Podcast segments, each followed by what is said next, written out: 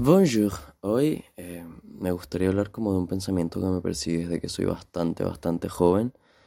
En esencia eh, lo he tenido siempre, pero ayer se potenció por el video de un, de un youtuber que yo sigo mucho y admiro mucho, que es Atherion, y hizo un video sobre eh, si es necesario sufrir para crear arte. En esencia de, de eso quiero hablar hoy, porque es un tema que es bastante personal y siento que puedo hablar un poco de ello a fondo.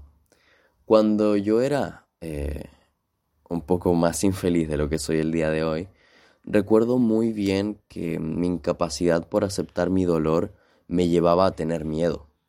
Ah, hay una quote muy bonita que dice, las pocas veces que he sido feliz he tenido un profundo miedo. ¿Cómo iba a pagar la factura? Solo los insensatos o los no nacidos son felices sin temor. Y eso creo que era lo que más me identificaba en ese momento de mi vida.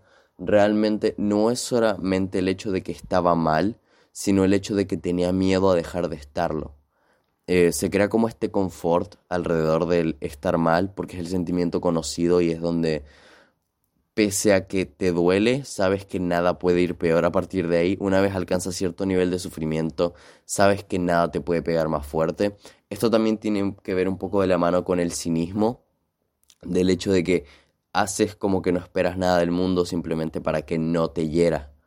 Eh, es un poco llevado de, la mano. Eh, el cinismo es algo que siempre he tenido mucho a mi espalda, en el sentido de que siempre he tratado de escapar de él, pero siempre me termino como encontrando como una faceta del cinismo en mi persona por la forma en que me crié y viví. Por esto mismo, el hecho de que para crear algo haga falta el sufrimiento, el sentirse mal, porque es muy conocido, muchísimos autores eh, con enfermedades mentales o con problemas y traumas, los cuales han creado obras maravillosas. Pero al mismo tiempo esto es un poco un efecto, un efecto placebo, me atrevería a decir, de, de la gente, como un gran... Ok, si esta persona está suficientemente mal como yo y puede crear esto, eso significa que yo también puedo.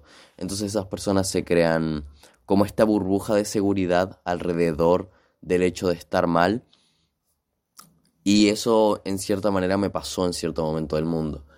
Eh, recuerdo que tenía miedo porque yo antes escribía mucho. Yo antes escribía mucho poemas, eh, pequeños escritos que la verdad eran bastante hermosos, pero eran todos desde una perspectiva solitaria, triste y dolorosa.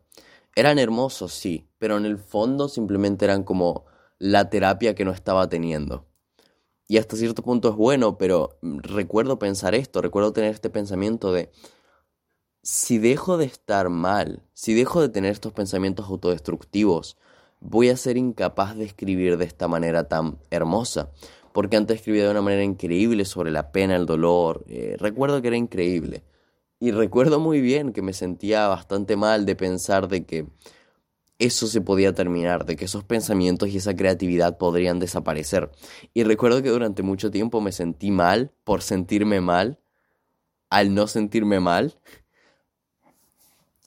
a lo que me refiero es, durante un gran tiempo estuve tratando de evitar el estar lo suficientemente bien para no crear.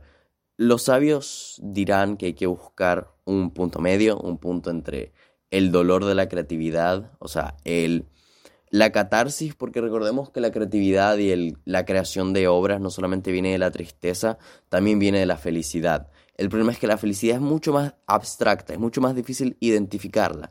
La, por cómo está hecho el mundo en que vivimos y la idealización de la felicidad, tú no sabrías decir, o es muy complicado, saber cuándo eres feliz realmente. En cambio, con la tristeza es mucho más fácil identificarla. No hay forma de ponerla en palabras, pero sabemos que se siente feo. Sabemos que se siente feo y sabemos que de cierta manera no podemos controlarla, mientras que la felicidad es mucho más abstracta y mucho más difícil de identificar.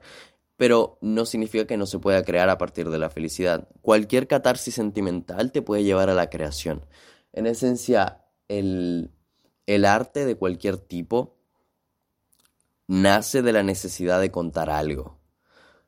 Y si tienes para contar algo, da igual si estás feliz, triste o indiferente mientras lo sepas contar y mientras tengas algo para contar. Porque recordemos que no importa que tengas la historia más impresionante para contar si no sabes cómo contarla.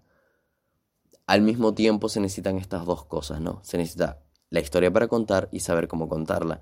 Y creo que en ese momento es indiferente tus sentimientos.